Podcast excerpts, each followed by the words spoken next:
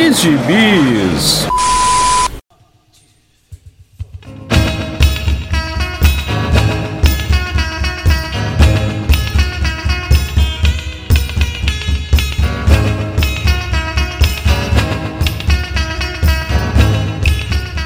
Aí, jagunçada! Bem-vindos a mais uma edição do Pilha de Bis, o seu podcast semanal do site Arte Final. Acesse lá www.artefinalhq.com.br para todas as edições do Pilha de Bis, dos Sete Jagunços, do Omniverso, do A Pilha do Aranha e do Avante Vingadores. Nós estamos também em todas as redes sociais, é só procurar por arroba artefinalhq no Twitter, no Instagram e no YouTube. E nós estamos também no Deezer, no Spotify, no iTunes, no Google Podcasts, no seu agregador de podcast favorito e agora também no Orelo. Caso você ainda não tenha um agregador de podcast favorito, eu te aconselho a experimentar o Orelo, que ele acaba também ajudando e nos remunerando por cada audição que você faz por lá. Então, considere nos ajudar assim. Aliás, caso queira nos ajudar, além de comprar seus gibizinhos pelos nossos links links da Amazon, você também pode nos mandar um pix de qualquer valor para o e-mail artefinalhq@gmail.com. Eu sou o Marcos e aqui comigo hoje estão Maurício Dantas. Saudações. que original. e pela primeira vez no ano aqui com a gente, Edmário Duplá. Voltei. Olha aí. Ano novo, Edmário novo aqui conosco, né? Então, é, Edmário, você é primeira, sua primeira participação aqui no Pilha de Bis esse ano. Conte-nos o que você leu nessas férias. Então, é, acho que no final do ano passado eu comecei a dar um tempo em X-Men, né? Acho que já, já cheguei num nível assim que está bem perto do que está saindo nos Estados Unidos. Como eu não estou querendo, tô querendo dar uma adiantada em alguns outros temas, eu dei uma parada ali pertinho do começo da saga lá com os Eternos e os Vingadores. É, mas aí, lendo outras coisas, eu dando uma, uma voltei pro Social Comics, né? E dando uma olhada por lá, percebi que tem lá aquela, aquela revista que saiu aqui pela Mitos, uma época, a Juiz Dredd Magazine, né? Magazine, na verdade. E aí, dando uma folheada, lembrando de algumas coisas que eu já tinha lido, que eu tenho algumas dessas revistas, mas estão encaixotadas lá. Melhor acabar lendo online. É, fiquei um pouco mais apegado a um título que eu não lembrava muito na primeira vez que eu li, que é o Aquila. Que ele é um pouco diferente dos outros títulos que falam mais de ficção científica e tudo mais. Ele mostra a história de um de um rebelde romano, né, um ex-escravo que lutou junto com os Espartacos na rebelião lá contra o Império Romano e acaba sendo um dos crucificados no final da rebelião, né? Porque morre todo mundo. Só que no momento que ele está sendo crucificado e ele pede a salvação para qualquer entidade que esteja ouvindo o apelo dele, ele acaba sendo salvo pela, pela deusa Amit, a devoradora, que e aí a história pula alguns séculos, transforma, ela acaba transformando ele como se fosse no, no seu arauto, digamos assim. Então. Seu Cavaleiro da Lua. É. É. é ele, como se fosse para prometer. Ele queria ter uma sede de vingança, né? A, a, a, ideia dele era essa, mas ele acaba se tornando uma, uma um, um, um instrumento para alimentar essa deusa. Então ele acaba massacrando povos, pessoas que, que sejam consideradas indignas é, em nome dela. Só que isso nunca acaba.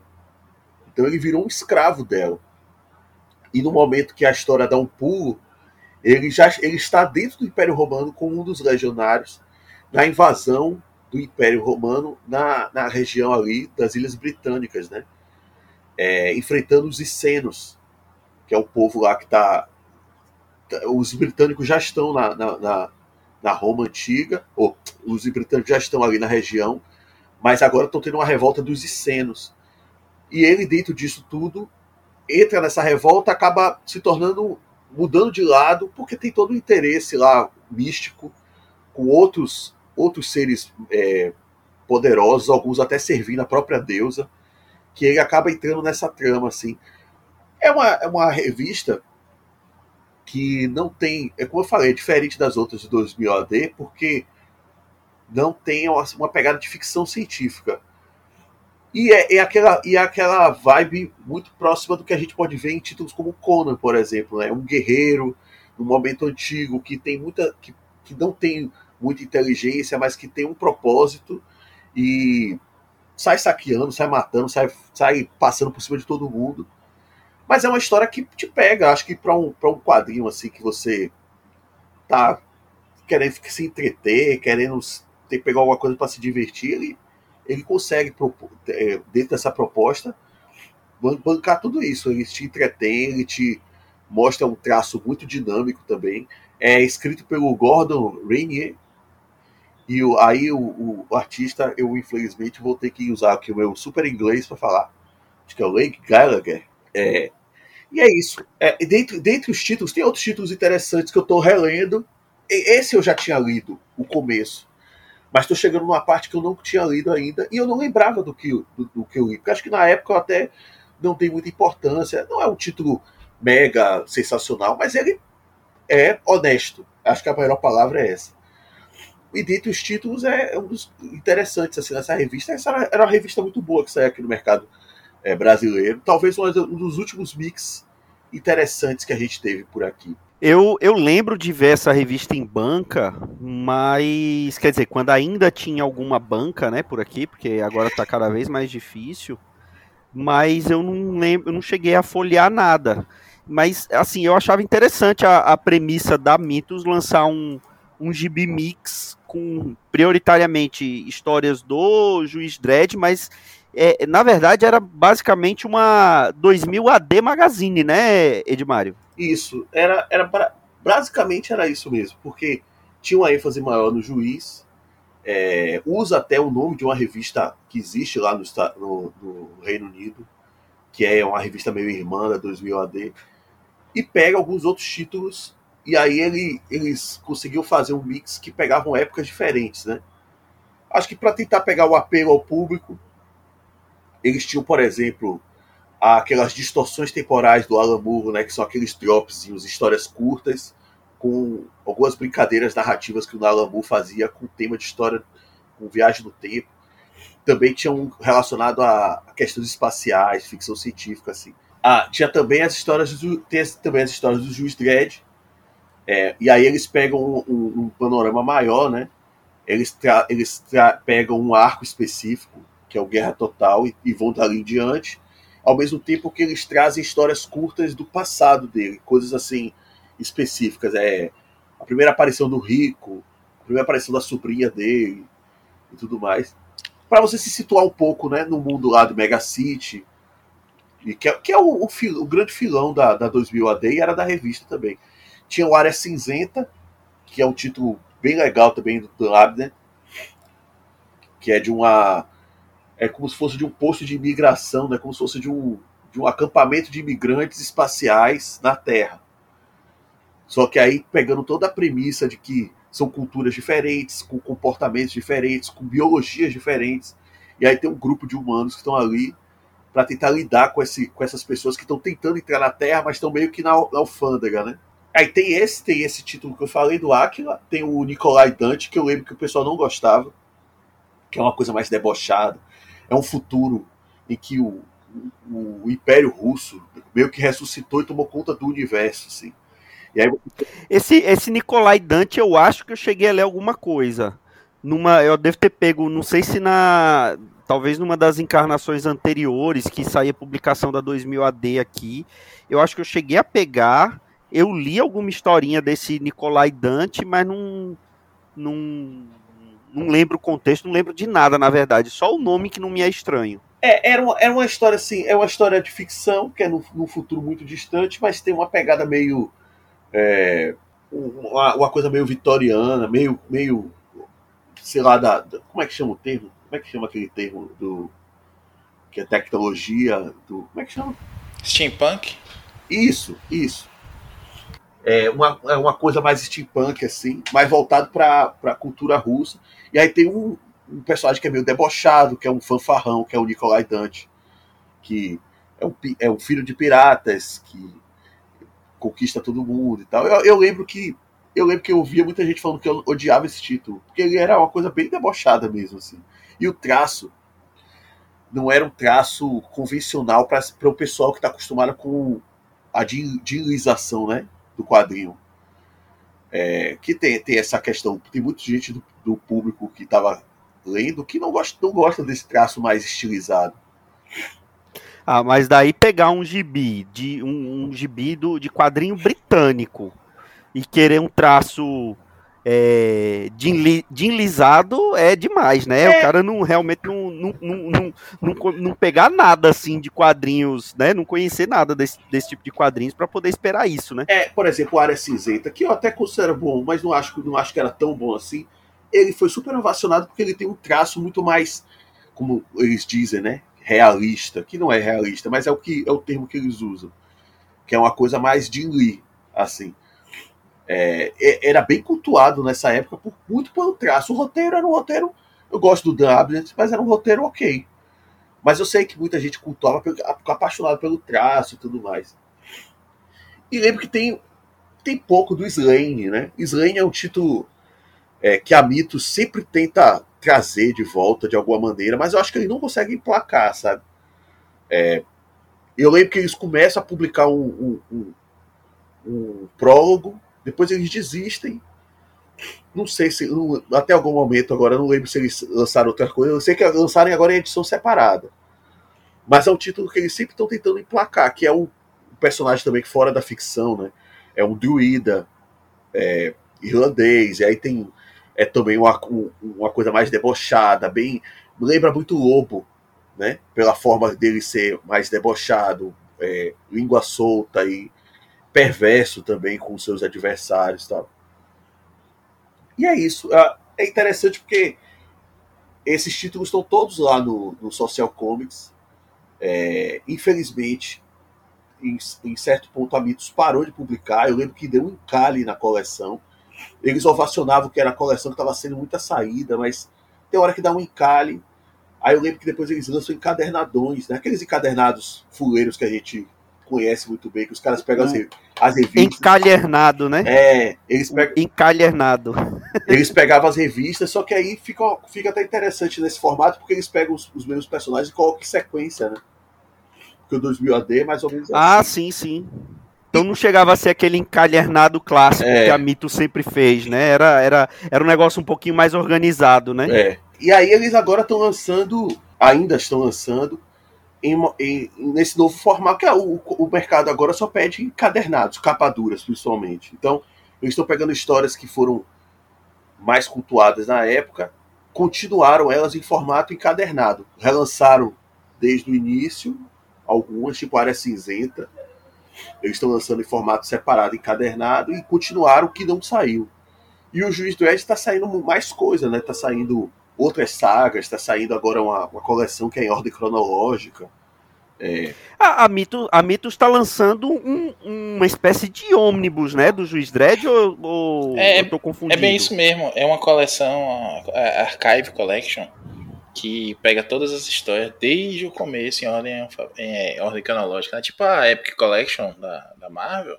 Só que eles, tão, eles lançaram em ordem cronológica mesmo. A Marvel vai lançando o volume 17, aí lança o 5, aí lança o 22, aí lança o 12. E aí você vai montando aos poucos o quebra-cabeça, né? O, o, esse da. Pelo menos o da 2000 AD, né? O, o inglês é assim, tá saindo, saindo tudo de, é, na ordem cronológica. É, eu acho que eles estão pegando essa coleção mesmo e eles estão com direitos de várias, vários produtos dessa da, da 2000 AD. O que eu acho interessante, o problema para mim é o preço, né? É bem salgado.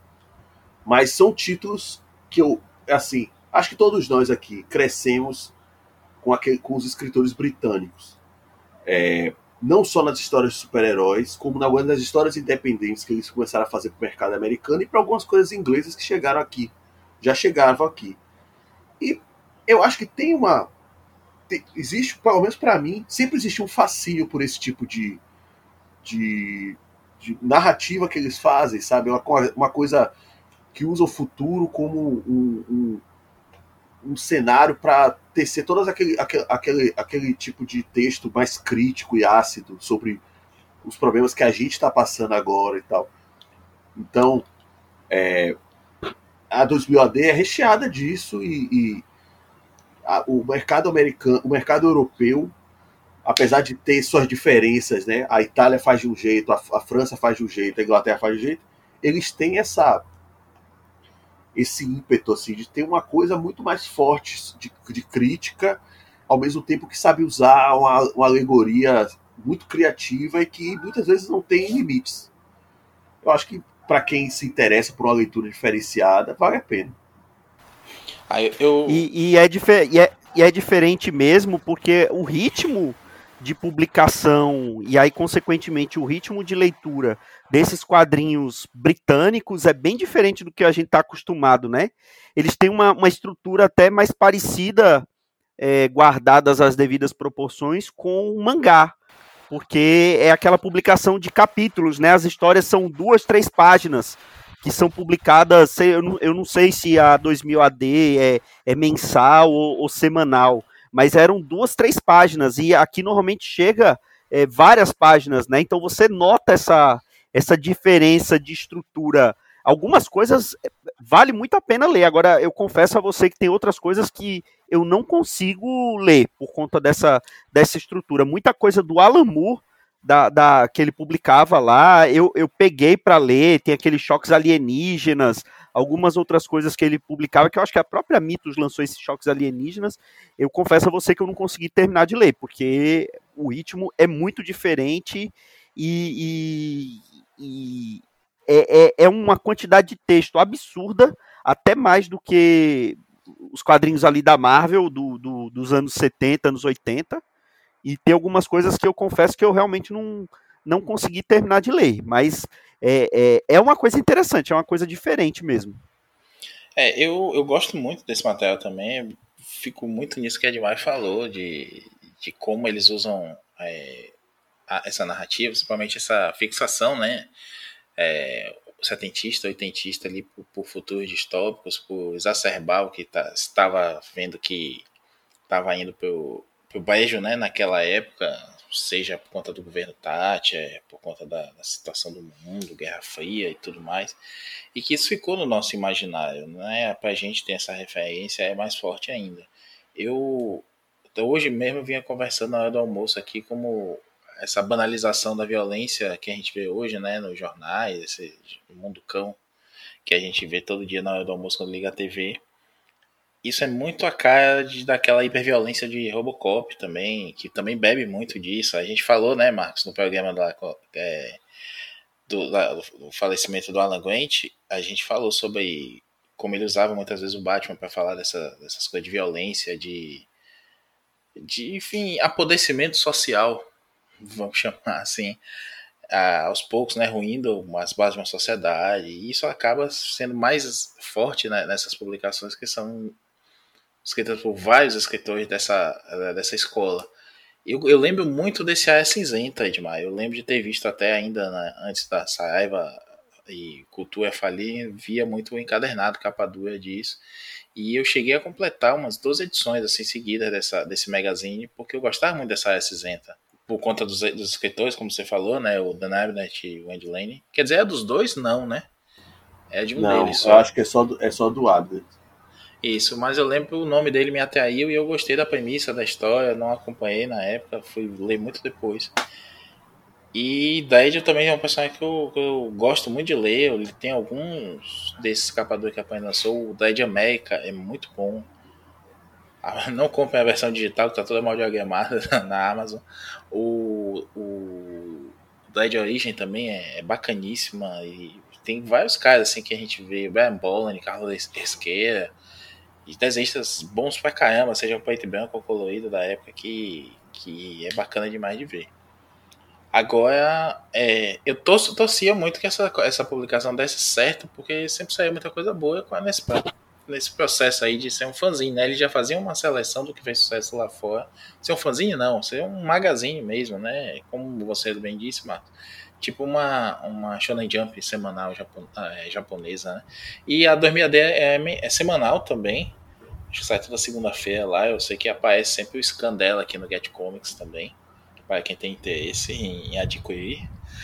E eu, eu não acompanho, confesso que já mas só acompanha o Diet semanalmente, mas eu sei desse formato principalmente porque Transformers fez muito sucesso no Reino, no Reino Unido, já falei isso em outros programas, né? E tinha um problema, porque eles publicavam oito páginas por semana, então eles pegavam uma edição do mês americana e dividiam em três. 8, 16, 24, né? Dava as 24 páginas americanas. Mas faltava uma semana. E aí eles faziam histórias especiais, histórias extras, com desenhistas e escritores locais para é, encher esse espaço. Foi assim que muito desenhista, muito escritor que a gente veio a conhecer teve é, primeiro contato com personagens americanos na Marvel UK, né? O Alan Moore, o Alan Davis, Brian Hitch e tudo mais. Eles desenhavam essas histórias para encher o mês mesmo lá. Isso acabou ficando mesmo para a história dos, dos, quadrinhos e trouxe muita gente do, do outro lado do oceano para cá, para o nosso lado do oceano. Quer dizer, o nosso é o do sul, e eu vou dizer para vocês que só agora que vocês falando que eu me toquei que o nome era Magazine, não Magazine. É, porque tem a... que é, que é um, um trocadilho sensacional da Mitos. É, mas é, acho que tem, é, tem o título do, na Inglaterra que é assim, com esse nome também. Porque o Dredd virou o carro Então eu retiro, o elo, eu, eu retiro o, troca, o elogio ao trocadilho da Mitos. Mas, é, então mas assim. A competência de trazer isso para cá. Eu acho interessante, é, uma, aí uma, uma, um elogio a Mitos. Tinha um trabalho editorial muito bom nessa revista.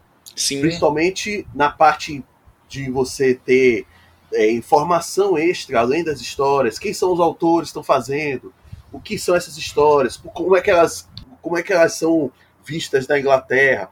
Tem uma, tem, tem uma parte mesmo que eles começam a contar a história da 2000 AD, como surgiu, por que, que o formato é assim, é, o que tipo de, por que, que a Inglaterra de certa maneira começou a ter esse tipo de, de, de histórias em quadrinhos muito mais críticas, porque era uma questão estava é, se perdendo público e eles queriam é, autores que estavam dialogando com aquela realidade e com as pessoas que estavam vivendo na, nos anos 70 e 80, então eles precisavam de uma atualização da narrativa, né? Uma coisa mais progressista, uma coisa mais crítica, principalmente ao sistema que estava atochando em cima de todo mundo.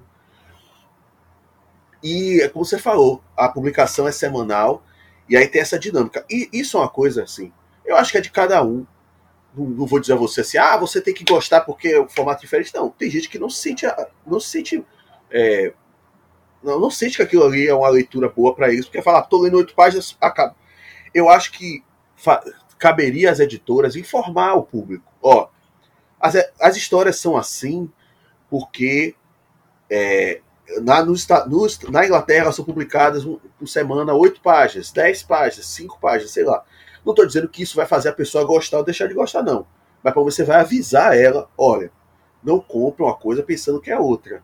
Não é porque saiu aqui é. não é porque saiu aqui encadernado que você vai ter tipo uma história extensa de 200 páginas, não. É uma história que é são uma reunião de dezenas de, de, de edições, porque são todos em capítulos curtos, sabe? É, eu, eu, vejo eu vejo muita gente reclamar de Miracle por causa disso, que começa a ler e fala, ah, não gostei não, porque as histórias elas ficam todas se repetindo, todas se repetem. É porque eram histórias que tinham um ciclo pequeno, então o cara tinha que ficar recontando sempre, né? É igual a quando eu li John Carter, o livro John Carter de Marte, né? É, uma princesa de Marte e tal, que era também publicado em capítulos e depois foi compilado. Teve até uma edição, assim, eles meio que. Mas tem muita gente que sente essa diferença. Gente que lê livros mais atuais fala, ah, eu não gosto, porque é uma coisa que sempre parece que é curto demais e se repete é uma questão do formato da época. É, tem uma, uma, outra revista, outro título aqui que. O Eternauta, né? O Eternauta, quando algumas pessoas pegam, sentem isso também, porque era publicado de uma maneira curta.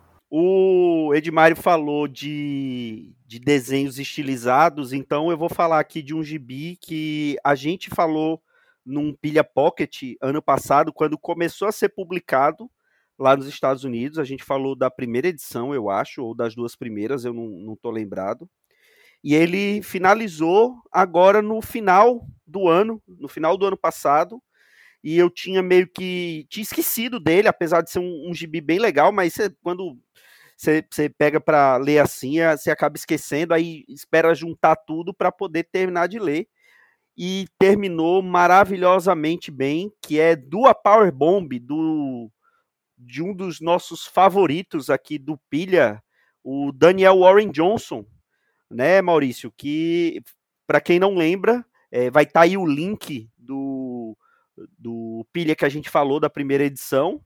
É um gibi de lutinha, de telecat, que o Daniel Warren Johnson é, fez, que ele conta na, na, que a gente contou também essa história, ele, ele quando tava, quando teve lá o primeiro filho, ele passava muito tempo acordado com, com ele e ele começou a assistir é, pro wrestling, né?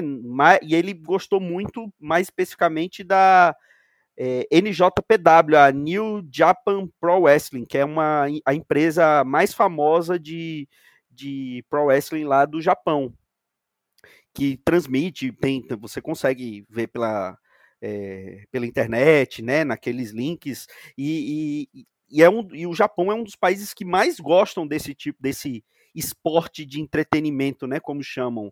É o Japão, os Estados Unidos, obviamente, e o México, né, com os luteadores, que também é, é bem famoso assim na, na, no mundo todo. E ele terminou a história, que, que é basicamente quando um, um semideus ou um alienígena superpoderoso recruta é, uma filha e para poder lutar numa, numa competição é, inter, interdimensional e caso ela ganhe essa competição, ela pode escolher ou pode ressuscitar uma pessoa que ela que ela ama. E essa pessoa, ela quer que seja a mãe dela, que a mãe dela acabou morrendo. A mãe dela também era uma, luta, uma lutadora, né? E ela acaba morrendo no ringue quando é, ela tá fazendo uma daquelas lutas e um movimento lá acaba saindo errado um acidente e ela acaba morrendo, né? E ela. É, é, só que essa, essa competição é uma, é uma competição de tag team, ou seja, de dupla, né? Que você vê aquele que um luta na, na é, no ringue enquanto o outro fica do lado de fora, aí você tem que bater na mão do, do, do teu parceiro para ele entrar na luta. Quem, quem já viu Telecat, já viu WWE no SBT, na Manchete, antigamente, hoje na ESPN, sabe do que eu tô falando. E ela acaba indo lutar com o cara que acabou matando, entre aspas, a mãe dela no ringue. E esse cara, ele estava fazendo um papel de rio, né? Que é o, são os vilões do, do, do pro wrestling, né? Porque é, é, aquilo dali todo mundo fala que é lutinha fake, é lutinha fake, mas você, se você encarar mais como um seriado, você entende mais do que como um esporte. Então tem uma história, tem os seus heróis e os seus vilões. E, e, ele, e ela acaba indo lutar com, com esse cara, né? Ele é o único que aceita ir lá com ela. E tem um, um, um plot twist nessa história, né, do, do desse vilão que é o, o Cobra San. E eles vão nesse torneio interdimensional e vêm e, é, e são lutadores de, de vários lugares, inclusive lutadores é, da Terra. Só que lá não é uma luta ensaiada como é uma é a luta da que, do pro wrestling que a gente vê é uma luta real então eles ficam naquela dúvida se eles vão conseguir lutar de verdade porque afinal de contas o que eles sabem fazer é só entreter. Eles são atletas, mas eles fazem entretenimento. Então, é, se eles vão conseguir lutar, então é, o Daniel Warren Johnson tá assim destruindo nos desenhos.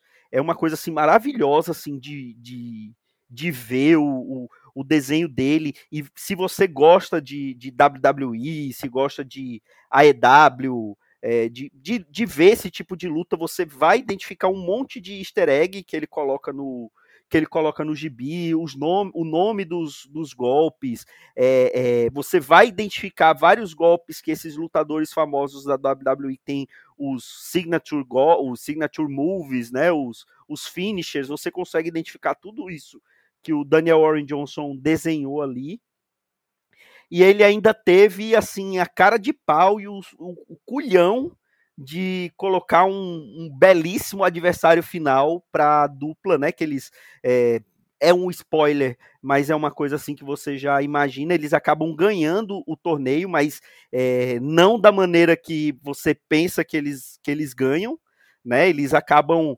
perdendo a luta final, mas quem quem é, é, a dupla que ganha deles acaba se matando porque cada um queria ressuscitar o filho. Então eles já tinham chegado num acordo que se eles ganhassem um, um ia lutar com o outro até a morte e o que ganhasse que ia ter o filho ressuscitado. Só que eles acabam se matando. Então para poder não acabar o entretenimento a dupla do Cobra San e da Steel Rose que é eu acho que é Steel Rose o sobrenome dela acabam sendo sagradas, é, sagrados campeões, eles têm lá o, o, o cinturão tal, mas é, o adversário final, que é quem realmente teria o poder de, de fazer a, a, a mãe dela voltar à vida, é, é uma coisa assim que você, qualquer outro autor fazendo aquilo, você ia achar que era um sacrilégio ou algo muito acima do que ele podia fazer, mas o Daniel Rowan Johnson não é um, um autor comum, não é um, um, quadrinista qualquer. Ele fez e deixou aquilo assim, falou, deixou aquilo é, é, sensacional. As duas últimas edições é, é uma minissérie ou uma série em sete edições. Isso dificilmente vai sair por aqui. Eu até brinquei que se um dia a gente montar a Jagunço Press, vai ser o vai ser um gibi que eu quero trazer aqui para o Brasil. Então é, podem ir atrás no Get Comics, no, no ou no seu no, no, no, seu meio favorito, ou você também pode comprar o encadernado gringo que que está à venda na, na Amazon, o link vai estar tá aí no post. Eu li ele todo digital, mas eu já coloquei no meu carrinho. Quando tiver uma promoção, eu vou querer ter esse gibi físico porque o Daniel Warren Johnson merece, não é, Maurício? Sou suspeito para falar, quem ouve a gente sabe, mas fã pra caramba dele, desde que eu li uma edição solta de Mother Falcon, a gente já falou dele, o Igor Tavares, que nosso amigo também grava com a gente, também é fã. Enfim, eu Assim que eu soube que esse ia sair, que é de. o tema é de luta livre, que o Marcos gosta, eu avisei logo, não foi, Marcos? Ah, bicho, esse você vai querer ler com certeza. Sem falar das outras foi, coisas. Eu, eu, eu, quando, quando eu terminei de ler a sétima edição, mandei mensagem pro Tiagão, que é um outro ouvinte nosso, é, lá de Curitiba, um parente distante do Marcelo Miranda, né? É da família do, do Marcelo Miranda, ou o Marcelo Miranda é da família dele. Mandei mensagem para ele e falei: ó, você precisa ler isso para ontem, porque ele também é fã de lutinha coreografada. E ele falou: Ah, eu ouvi isso em um podcast, foi, foi do, do Pilha, obviamente. Eu falei: Não, mas você precisa ler. E eu, e eu falo: Assim, é claro que quem gosta desse tipo de, de esporte, de entretenimento, vai aproveitar bem mais, mas se você gosta de um, de um gibi bom, bem, bem desenhado e, e com um roteiro redondinho, é para você também. Ah, é, exatamente isso. Como até, a gente até comentou em off, para mim o mais legal do Warren Johnson é no texto, vou, vou falar do texto e, e da, do desenho dele, né? Que ele escreve e desenha. O mais legal do Angels para mim no texto é como ele alopa mesmo, não deixa aquela história quadradinha que você já sabe o que vai acontecer, ó, oh, eles vão ganhar e vai até ficar tudo bem, ou vai ter uma lição de moral no final, enfim. Não, ele, ele dá, ele alopa, é legal, ele chega num ponto que ele vê de cabeça para baixo o negócio e você já estava se divertindo quando você tá acostumando, ele, ele dá essa invertida aí na, no ritmo da coisa, você diz, pera aí, velho, que porra é essa? E chega nesse, nesse personagem final, chefão final, aí você diz, ah, vai tomar no cu, lá vem merda, perdeu a mão, que não sei o que, aí você vai lendo, vai lendo, vai lendo, e assim, não, velho, ele não perdeu a mão, não ficou besta, não ficou piega, não ficou chato, ficou nada. Assim como tem um plot twist logo no comecinho, que você sabe, o, o, como o narrador iniciante, né, leitor iniciante aí no caso, você sabe, o, o, personagem sabe, mas a personagem principal não sabe daquilo, e aí ela vai encarando todos os acontecimentos da história de um jeito, porque não sabe daquele segredo, e você sabendo vai entendendo o que ela tá entendendo daquilo, né? as motivações e tudo mais, e o que é de verdade, que é um, uma revelação bombástica, assim, mas que é sensacional. Muito tempo eu não vejo ser, ser bem feito desse jeito. Eu dou um ponto da porra pelo, pelo Ryan Johnson por isso, e na arte, não sei nem como falar sem ficar repetitivo, o cara domina. Domina mesmo. Hoje, dois caras que eu, que eu vejo assim, um quadrinho só, um rascunho, e eu acho sensacionais, são ele e o Paulo Moreira, lá no, no Instagram são caras que têm é, domínio. Que é, são, são pegadas completamente é... diferentes, estilos completamente diferentes, é, é, o tipo de quadrinho completamente diferente, mas que são. Domínio, são é o domínio da narrativa domínios... dos dois, né? É discreto, Exatamente. Não, não é virtuoso, não é bobão, não, não precisa se mostrar, olha como sou foda. Ele leva você, como eu gosto de dizer, né? Pela mão, pela mão mesmo, e você vai vendo aquilo ali, querendo mais, quando acaba, você pensa, quando é que saiu outra coisa desse cara agora, pelo amor de Deus, sabe? É, é, é, é aquela coisa, eu, eu vejo assim. É sinceridade nas Daniel, páginas. Exato. Enquanto o Daniel Warren Johnson é um, é um misto de europeu com mangá, né? A gente, acho que a gente já falou disso quando falou de Terra Morta, né? Da Terra Morta não, é Terra Morta, Terra né? Morta, da Mulher Maravilha. Isso. A gente falou disso e o, o, o Paulo Moreira é uma evolução do desenho de palitinho, né? Porque é simples, mas é genial ao mesmo tempo, né? É, eu até, acho que até comentei isso com o Edmar também no, no Telegram, assim, ele coloca um, um, quadrinho, assim, uma carinha de um personagem que faz toda a diferença, sabe? Uma, um, um balãozinho, assim, um oxe minha senhora, sabe? Que não é só porque é regional, a gente se identifica mais, tá perto da realidade da gente, não é porque parece que você está vendo aquela cena acontecer na sua frente, sabe? E isso é, é um domínio de narrativa, isso é aquela sofisticação é, tão sofisticada que parece que é simples, que o cara fez assim. Ah, tô rabiscando aqui para meu sobrinho, sabe? E não é. É uma coisa que é difícil, muito desenhista bombadão aí, que vira sócio da editora e, e vende a sua editora para essa outra editora maior e continua sendo tendo milhões de fãs aí, Coffee Coffee Jin Lee, que nunca conseguiria ter essa, é, esse domínio narrativo da coisa, sabe? E esses caras nunca vão ter um décimo, um centésimo do dinheiro que aquele Coeba, Picaeta enganou, mais um que enganou o Alamur tem na vida. É, eu, eu gosto de chamar esse tipo de narrativa de narrativa dinâmica. Quando eu falo de dinamismo e narrativa, é, é nisso. É tipo, é você passar pelos quadros como se estivesse sendo levado pelo autor e ele faz de uma forma natural, inteligente, sabe? É, eu, eu, eu, acho essa do Paulo Moreira uma sacada assim ótima, porque é uma, é uma narrativa esperta, sabe? É, é bem a nossa cara, assim. Tipo, tem aquela, tem aquela historinha do, do Superman que ele tá surtando lá, que ele começa a falar, ah, eu tenho que fazer isso, não sei o quê. Aí aparece no fundo Mulher Maravilha olhando pro Flash e, ela, e, um deles dois fala, amiga. Tipo, é aquela coisa que a gente lê, a gente sabe que tá. Que a gente conhece aquilo, faz parte da nossa vida. Você sabe? tá vendo a cena se desenrolar na sua frente, né? Tipo aquela, o Pikachu. O Pikachu vai falar com o Eve, o Eve vai cospe na mão dele. E ele, ah, agora você vai ver, não sei o quê. O, o, o Kirby lá, que vai pegar o Mario e fala: vem aqui, chega aqui. É, é uma coisa que é, é natural pra gente. E ele consegue passar isso de uma forma muito é, esperta, inteligente na, na, na no, no, quadro dele. Com o. Eu tô, eu tô querendo ler do, do Ari Johnson o Bill Beta, né? Porque Bill Beta pra mim é tipo. É o personagem supremo, assim. Se eu fizesse um grupo de Vingadores, eu não queria nem colocar Thor, eu ia colocar Bill Beta. E ele ia sempre estraçalhar todo mundo na porrada. E... É claro que eu vi e concordo. e eu, eu, eu gosto como nos últimos anos, não que isso tenha, esteja acontecendo agora, mas eu sinto que está tendo uma, uma, uma maior liberdade que os autores americanos não estão tendo vergonha de mostrar que tem influência japonesa e que querem ter um quadrinho de porradaria, que querem ter um quadrinho de trocação, sabe? Eu acho que chega num ponto que a gente a, o, o, leitor de quadrinhos quer ficar quer, quer, quer, auto, quer legitimar tanto a leitura dele que só pensa em coisas cabeçudas e tudo bem, em algum momento vale, mas aquele quadrinho que é pancadaria, que é porradaria, que é briga, confusão, mas que tem uma, é, é, também faz também é quadrinho, também é uma coisa que você sente, se, se diverte, fala assim, da forma como ele é feito, você olha e fala, nossa, isso aqui rapidinho, porque, mas é um negócio que me pega, sabe?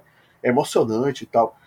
E é uma coisa que os japoneses têm uma liberdade muito maior de poder fazer pelo editorial deles, pela forma como, como eles pensam a, a, a dinâmica. E os americanos, que tem muitos com influência disso, não estão tendo vergonha, principalmente nos seus quadrinhos autorais, sabe? Eu acho massa, acho, acho que mesmo para quem não gosta do tema, tem que cair para ver, cair de cabeça no quadrinho e ver se gosta ou não do quadrinho, sabe? É tipo Ultra Mega. Ultra Mega para mim é um quadrinho maravilhoso assim. É, é bem surtadão, bem louco, mas a proposta dele de ser uma coisa diferente daquela ideia de caju e ter um traço também que ele consegue ser, é, ser é, dinâmico na forma como ele faz lá a história é sensacional. Acho que é uma coisa assim que tem que tem que fazer parte do mercado, sabe? A gente tem que parar de demonizar quadrinho que não tem uma lição de moral entre aspas, né? Ou não tem uma uma, cabe, uma cabeçudice lá, sei lá. Inclusive isso, o James Ryan de, de Ultra Mega, eu lembrei logo também de Ultra Mega de maio, obviamente, né? Porque não só por ter a, a temática mais quase Ultraman, né?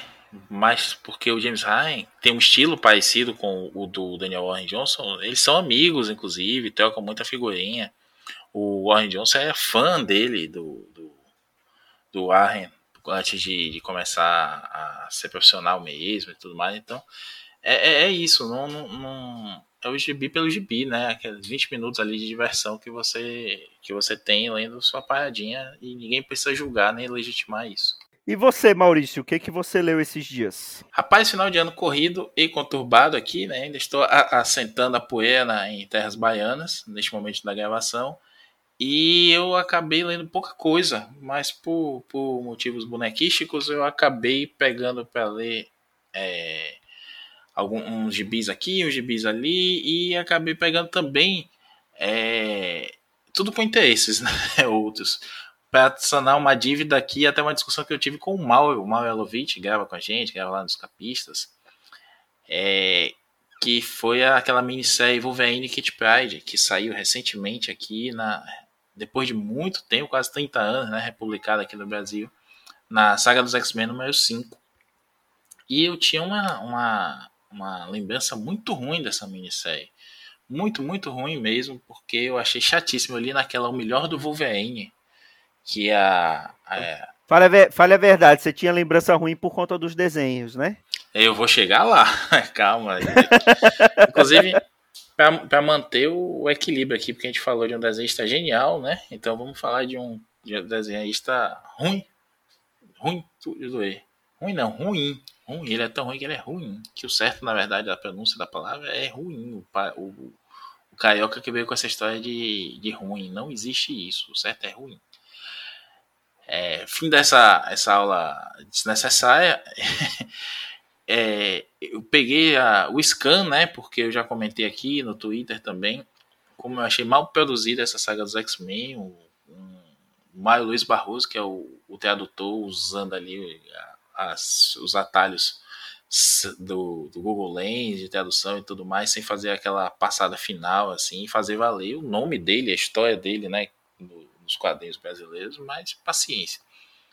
Mas de cada um, eu prefiro não dar o meu dinheiro. Inclusive, é, está aqui para doação pé de maio as três primeiras, os três primeiros volumes que eu tinha comprado.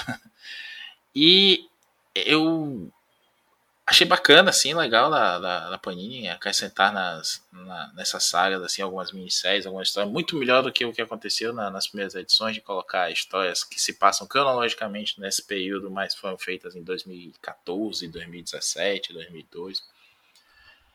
Porque aquilo não faz muito sentido, tem uma história boa e o resto é ruim, já, já comentamos por cima sobre isso.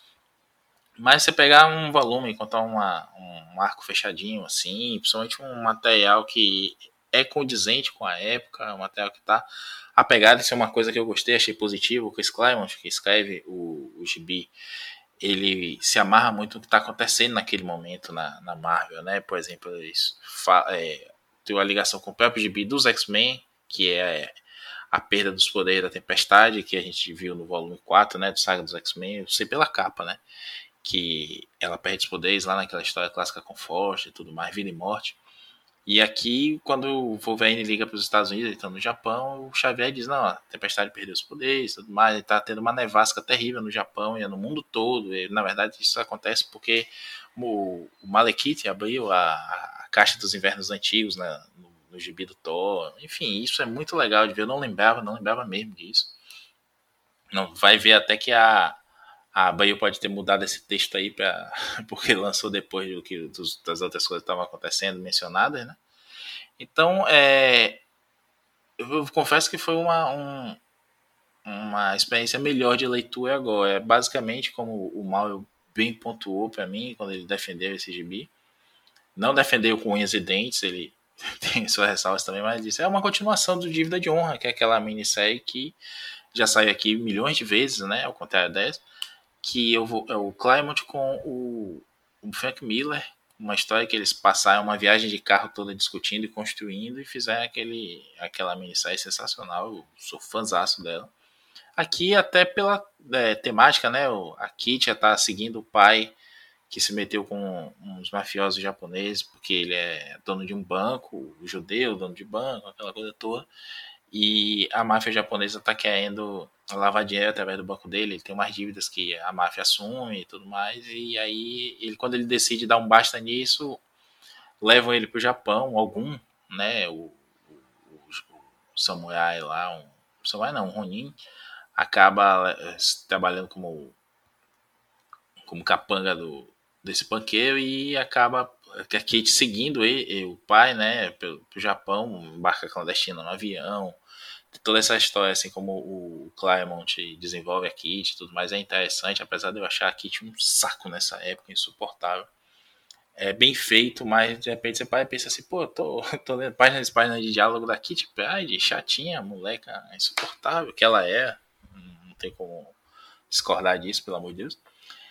E a ideia, a, é basicamente isso, ela se dá mal quando chega no Japão, liga de passando mal, né, com uma febre terrível, um dia sem comer, numa cidade que ela não conhece.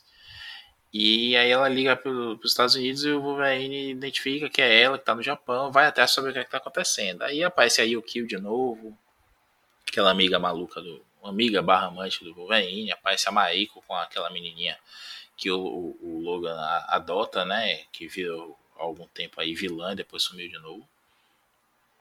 E a gente vai ter esse desenvolvimento, a, a, Kit sendo treinada pelo algum, né? Um treinamento ali que envolve físico e, e psíquico. Ele é, invade a mente dela, é, tira a vontade própria dela para que ela seja a discípula dele, poupa a vida dela, mas em troca cria ela como uma filha, né? Na, e o Wolverine tenta limpar esse condicionamento mental dela também com o treinamento samurai dele, enfim, aquela baboseira que a gente gosta de ver e a gente achava sensacional quando é moleque. Tudo é honra, tudo é sacrifício, esforço e tudo mais. Uma visão mais é, né, da, da, sabedoria japonesa e tudo mais. Isso é muito legal. O Claremont escreve isso muito bem, mas eu acho que fica muito abaixo porque não tem a, a, a colaboração com o Frank Miller. Tem momentos legais. O Al Megan, né? Eu estava evitando até falar até agora o nome dele, que é mais conhecido. A gente deve lembrar mais dele como finalista de vários títulos, mas ele desenhou algumas coisas também. O, o Jamerson é, o defendeu enquanto bom operário, até quando, quando eu argumentei isso, mas ele assumiu algumas, algumas bombas na Marvel, né? Fez algumas coisas também como o Gibi do Aranha, é, algumas fases de outros personagens como o Thor, o Demolidor pós Frank Miller, logo depois ali, então ele pegou umas bombas ali, foi um bom operário sempre, mas fora isso ele não é um cara que eu gosto do teatro, eu acho que aqui ele tenta emular bastante até, sabe aquelas pinceladas do, do pincel de Nankin mais grossas e, e menos mais rústicas até que o Miller gostava de fazer na época de Dívida de Honra. Então há uma tentativa de identidade visual, também na diagramação, não só no teatro, nas lutas, como representa e tudo mais. Basicamente disseram pro amigo, oh, você vai ser um Frank Miller dos pobres aqui e vai fundo. funciona em vários aspectos, sim, mas é feio, não, não tem aquela beleza, assim, o, o brilho que o, o, o, Miller conseguia dar às páginas, não por ter o peso do Frank Miller, oh, isso aqui é Frank Miller, mesmo quando ele desenha feio, horroroso, todo cagado, você tem que elogiar, não é isso não. O Miller tinha uma, aquela influência que a gente já falou, discutiu diversas vezes, é, como o Miller curtia os, os mangás, a, a, narrativa dos mangás e tudo mais, e justamente por isso uma, uma noção melhor, né, até para fazer essa é, esses salamaleques todos da dessa pseudo sabedoria oriental, enfim, como eu falei, estava muito plantado na, na, na, cultura pop da época, ainda tá, mas na, naquela época é, é bem esse retrato aí. É uma história bem abaixo, mas é uma história que eu gostei mais de reler agora. E que eu gostei mais ainda de não ter comprado esse volume por conta da, de uma tradução dura, uma tradução que não adapta, sabe? Assim, para dizer para não dizer que tá tudo literal, você tem o Vuvene falando Xará, Goria e C no lugar de você. Mas de resto é uma coisa bem burocrática, a própria diagramação da, não, não condiz, sabe? Vai ficar aquele aquelas páginas irregulares, como em dívida de honra, o meu, repito, tentou emular aqui, mas você vê aqueles um bloco de texto bem quadradinho dentro do balão, um balão que é mais ovalado, uma, uma diagramação mais verticalizada, puxando do mangá em alguns pontos, eu não, não, não gostei não. E aí não posso falar tanto da impressão, porque foi o scan que eu vi, mas eu achei muito escuro. Pode ter, pode ter sido da, da adaptação lá do escaneador e tudo mais, mas eu achei uma impressão muito escura, como muita coisa que a Panini tem, tem publicado recentemente. Eu, inclusive, voltando aqui ao ponto anterior do Daniel Warren Johnson, eu fiquei de tucaia, atucaiado na, na Amazon até baixar de preço a versão americana dessa mini do, do Bill Raio Beta, que eu adoro, por motivo de Bill Raio Beta, Daniel Warren Johnson e tudo mais. E, bicho, não não me arrependi. Ainda bem que eu que eu preferi comprar a importada, porque eu cheguei a ver a, a Bill High Beta é, Estrela Argentea, né? A, a, o nome dessa mini aqui no Brasil. E tá muito escuro. Mesma coisa que aconteceu com o Mulher Maravilha Terra Morta dele, que também tá baixando de preço agora na Amazon. Fica a dica aí. Baixem o Wonder Woman Death Earth. Baixem não, comprem o físico dele lá que vale a pena. Ver a arte dele é muito legal uma Power Bomb eu vou comprar também, já está anunciado o TPB. Já comprei o Murder Falcon e um dia eu vou achar o Ghost Fleet, que é aquele que a gente também já falou aqui, que é escrito pelo Donny Cates e desenhado pelo Warren Johnson. Mas só para fechar aqui de X-Men, porque não tem mais muito o que falar mesmo. É, gosto da, da, ideia da coleção, não gosto da execução. E acho que ficou melhor. Ah, então é uma nota de desagravo parcial aqui ao, a, a obra e ao nosso amigo Mauro também, que, que defendeu que não é tão ruim assim como eu tinha pintado da minha memória. E fica a, a, a lição, né? Muitas vezes a gente acha uma coisa sensacional, briga com as pessoas que não gostam, a gente acha uma, uma coisa, uma bosta e sai por aí falando que é uma porcaria sempre, mas só leu isso há 20, 30 anos e nunca mais revisitou aquilo e, e aí reclama de quem leu outro dia e achou ruim. Pode ser que a pessoa não tenha uma bagagem, não entenda o momento que aquilo foi publicado, a, a, não projete para aquele momento ali de publicação e queira um gibi de, dos anos 80 com a mesma linguagem, a mesma colorização e tudo mais de um gibi dos anos 2020. Mas pode ser também que a pessoa apenas tenha uma, uma análise agora, né, os seus 20 e tantos, 30, 40 anos, mais madura do que você teve aos seus 15 comendo biscoito e lendo aquilo enquanto esperava começar Cavaleiro do Zodíaco na TV. Foi, foi essa mini aí que a Kitty passou a ser chamada de Lince Negra, né? Nessa mini mesmo aí que ela tá voltando ao normal, né? Se recuperando o condicionamento psíquico do algum.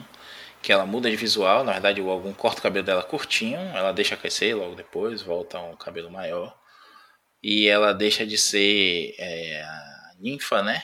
Para ser a, a Lince Negra, Shadowcat. E aí depois, aí fica até essa informação inútil que eu só vou gostar da Kit mesmo quando ela entra no Excalibur. Que foi quando eu achei ela uma personagem interessante mesmo, nas mãos do próprio Chris Claremont. Foi logo depois do massacre de mutantes, né? É, eles acham que, o, que os mutantes morreram, aí, aí ela e. O... Não, não. É, eles foram antes. Ou, ou, não, então aí é a queda dos mutantes. Massacre de mutantes é aquela dos Morlocks. É que ela fica ferida. É queda, queda mesmo. Que eles é, passam é, não, pelo portal de ma... É, não, que no massacre que ela fica ferida, né? No massacre de mutantes que ela fica ferida e ela não consegue ficar tangível, né? Que ela, o, ela e o, e o Noturno ficam bem feridos depois do massacre. E o Colossus eu achava também. que foi depois. É, mas eu achava que foi depois disso que eles foram lá para Ilha Muir, por isso que eles não estavam com os X-Men quando teve a queda e passaram lá pelo, pelo portal do destino da Roma. Mas o, Ex, o Excalibur foi, foi feito depois, então, da queda. É, Excalibur é, é, é de depois, porque depois ah, de tá. Massacre Mas de... elas não estavam, ela, é, mas elas não estavam, eles não estavam porque estavam lá na Escócia se recuperando, né, na Ilha Muir. Depois foi que teve o, o... É, só vão descobrir que os X-Men estão vivos muito tempo depois. Inclusive tem uma história que eles eles vão nos Estados Unidos, vem a, a mansão X vazia, né, e pegam um pássaro negro para eles. Isso até foi republicado recentemente naqueles encadernados que a Panini não lançou todo, pelo menos da fase do Claremont, né? Eu acho que o melhor, como o Joel até comentou com a gente outro dia, o melhor é quando o Alan Davis escreve e desenha. Mas aquele comecinho deles pulando de, de realidade em realidade, aquilo é divertido pra caramba. Ó, eu concordo. A Kit, eu acho que ela para mim, ela se torna um personagem assim que você começa a, a, a torcer, a, a sentir a independência dela depois da entrada dela no Excalibur. Antes, é, eu entendo a importância do personagem, mas era o personagem que ficava voando demais nas histórias, sabe? É, tanto que essa reformulação que acontece nessa minissérie faz parte de, um, de uma proposta de vamos dar um contexto melhor para a personagem, né? É, e eu acho engraçado que é, um, que é, é uma heroína que as pessoas têm uma certa rusga com as mudanças delas até hoje, né? Porque para você ver como o fã de quadrinhos é muito preciosista. Ele ainda quer aquela Ariel lá do pré-Excalibur, sabe? Ou a Alice Negra da série do Wolverine e tal. Aí quando tem agora, por exemplo, em Maraudas, né? Que ela é uma pirata tá lá bebendo, aliada, aliada entre aspas, a Emma Frost, as pessoas falam que isso é inadmissível. Poxa, eu acho que tem a ver com uma, uma parte de uma evolução do personagem, um caminho que qualquer. Se fosse uma pessoa comum, você diria assim, você pode até não concordar que a pessoa tomou aquele caminho, mas é plausível que exista, sabe? É como também na época do dos, dos surpreendentes X-Men, a forma como ela se comporta naquela série, o final apoteótico, assim é também uma, uma, um caminho de evolução que o personagem segue que é muito melhor do que ficar girando dentro dos próprios conceitos e toda hora voltando a ser o que era antes, né? O alô, Homem-Aranha. É você mesmo que eu tô falando. Epa, mas o Homem agora tá fudido, sem emprego, é, sem a Mary Jane e tudo igual mesmo, é. Retiro o que disse. Não, eu até. eu até li agora recentemente a história que ele é, participa lá do baile do inferno, né? Aí tem uma história que, que tem a ver com a Mary Jane ser raptada pela Moira, aquela maluquice, lá. É, e eu gostei do, de algumas coisas que eu vi lá do Aranha, do, do Aranha Plano, lá, sei lá como, chama, como é que eles chamam aquilo. É, eu achei interessante, eu acho que essas propostas você pode até torcer o nariz, mas vamos ver para onde vai levar, sabe? É como superior. O superior irritou tanta gente que nem leu. E quando as pessoas leram, falaram: ah, não é tão ruim como eu imaginava. Claro, você tem que ler primeiro antes, né? Aí você lembrou agora da, da, da galera reclamando, né? Da Kit Pride, eu lembro quando ela namora com o Pete Wisdom do. Sim. Vento Negro, né? do... né? Que é uma. É. É M5, M6, depois ele tem, é, participa, é... participa desse Vento Negro. Sim. Sim. Que é uma coisa que ele que puxam do, da época do, do Alan Moore, inclusive no Capitão Britânia. Enfim, eu lembro que a galera reclamava, chamava o Pete Wilson de pedófilo até, porque a Kit pra eles ainda tinha 12 anos, né? 15 anos, sei lá. E não é, ela já tá. E nessa época do Excalibur tem até uma, uma parte que a, a versão da Saturnine lá que existe aqui na Terra meio que quer dar uma remodelada nela, né? Mostrar que ela. E, e é uma história até interessante que ela volta para a Terra e a, e a, a, que, a, que na verdade é a Saturnine fascista lá disfarçada da outra da Terra, né? Sim. Essa, essa coisa. Só que a mulher, ela, ela, ela, quer, ela quer cooptar a Kit pro lado dela sem mostrar que ela é de verdade. E ela, de certa maneira, diz a Kit assim: você cresceu, sabe? Você precisa ter um comportamento de uma dama. Mas não precisa ser uma dama. No final das contas, ela percebe que ela cresceu mesmo, que ela não é mais a criança que ela era antes, que ela agora é uma, uma, uma mutante forte, é uma líder. Entende? Eu acho isso bem. E, e, fica. É bem reflexo de como o mercado muitas vezes fica girando e a gente. E, e as mesmas pessoas que reclamam são aquelas pessoas que, quando o personagem muda, elas reclamam de novo. Então, tipo, não pode ter ator, ator, ator é, mulher, porque isso acaba com o personagem, mas quando a martelo volta pro Thor, ah, mas aí voltou, é a mesma coisa de antes, não sei o que quer dizer. É esse mercado cíclico que muito do que você vê dos quadrinhos americanos é reflexo de quem lê, né? E aí, infelizmente, é, é isso mesmo. É um, um, talvez seja o pecado de a gente não, não conseguir ter um novo, novo público. Mas é isso. E vai continuar sendo assim para sempre. Bom, acho que é isso, né? Falamos um bocado dessas leituras. É isso últimas. e vai continuar sendo isso para sempre também, como disse a Edmar. é, eu acho que. É verdade, é verdade. Eu acho que eu exagerei, tô com, tô com muitos, muitas questões para serem debatidas. E acho que eu exagerei. Mas você não, quer vamos, vir em outro vai... podcast ou quer ir num, num psicólogo? Não. Só sou psicólogo de quadrinhos, né? É. o problema é que os psicólogos dos quadrinhos não são muito bons, não, mas. É, o, o, ó, o Dr. Samson agora tá no corpo do Sasquatch. Tá um Sasquatch verde, com radiação gama, e tá aparecendo no gibi do Demolidor. Então. Aí, tam, aí, a, aí também já é assim, ó, tudo bem. Eu não vou me diz, eu não, eu não vou me dizer, eu tenho que ler para ver primeiro se é bom ou não é. Mas é... Olha aí, não, a pegadinha mas é do porque, Maurício. Mas é porque assim, é, mas é porque assim, às vezes, a depender do. É como, eu, mas tem uma premissa que eu concordo. Muitas vezes o, o, a questão não é o que foi feito, é a caminhada, é como foi feito. Né? Tipo, o Sasquatch está verde, você, você fica até chocado, você, mas quando você vai ler, você fala, não, tá, ok, me convenceu. O problema é que, como muitas vezes acontece de o cara querer fazer uma coisa só para chocar, é quando você fala, nossa, que porcaria é essa, sabe? É, assim como muitas vezes os retornos são bons. Mas quando volta como aconteceu com o Homem-Aranha aqui, não tô falando. É, eu, eu, eu não nem tô falando do do Amor, do, Amor, do Brand New Day lá, do, do Zot. Apesar que algumas coisas ali me, eu acho que eram desnecessárias. Mas, por exemplo, naquela época que ele se separa de Mary Jane, que ele tenta voltar a ser o solteirão, sabe? Aquela coisa que você fala assim, nossa, pra que isso, sabe? Você não trouxe contexto interessante, algo novo. Pra quê? Pra que voltou a ser como era antes? Porque tem gente chorando, deixa chorar lá. Não, isso do, do Sasquatch do Doc Samson é de, de Mortal Hulk. Não, não é tanto spoiler assim, não, não interfere tanto na história. E ele tá agora ajudando o Demolidor lá com algumas questões que aí leiam, não vou contar. Por exemplo, por exemplo, esses dias eu, eu, esses dias eu fiquei pensando, eu, às vezes eu fico lembrando de arcos antigos, eu, pensando em retomar, dar uma lida. Até porque na época da Abril a gente não tinha acesso a tudo, né? Mas fiquei pensando, por exemplo, no Superman elétrico que é um conceito que, pela forma como ele é feito, eu gosto da história, que ele perde os poderes, tenta revitalizar e de repente ele descobre novos poderes. E no começo ele vai caminhando bem, mas quando chega, chega um certo momento que ele fala assim: não, aqui não dá mais. Superman de duas cores, é, um, um, é, um é pessimista, o outro é todo garanhão, sei lá, não sei o que.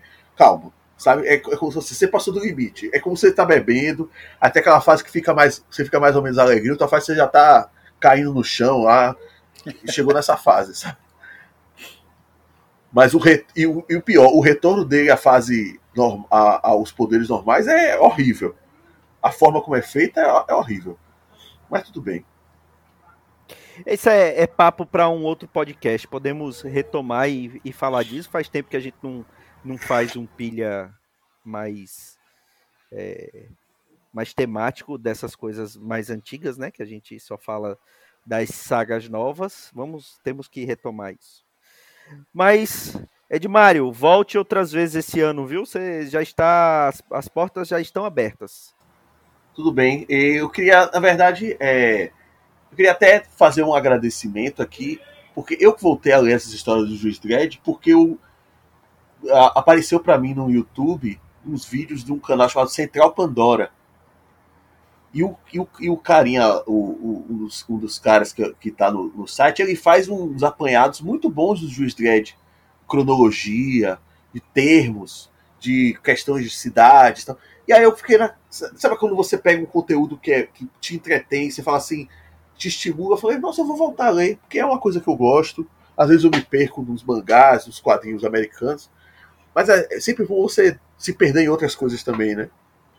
E aí queria fazer esse agradecimento a, ao pessoal do canal lá e dizer que eu tô com lá no, no Twitter, eu agora fiz uma conta separada para falar só de quadrinhos, que é o arroba lendo HQs.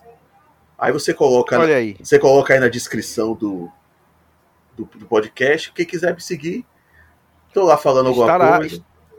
estará lá os seus dois perfis, o seu já tradicional e o, o novo lendo HQs que estará para quem, para os nossos ouvintes seguir, segui-lo e interagir contigo. Não nos responsabilizamos por isso. É, As opiniões demonstradas lá não, não, não representam desse podcast. nem dos nossos ouvintes com o Edmário. É, Maurício Dantas, você, você já está, já está por aqui, não tem mais jeito. É, mais uma vez, apenas tchau. E é isso, pessoal. Até a próxima semana com mais um Pilha de Bis. Um grande abraço e tchau.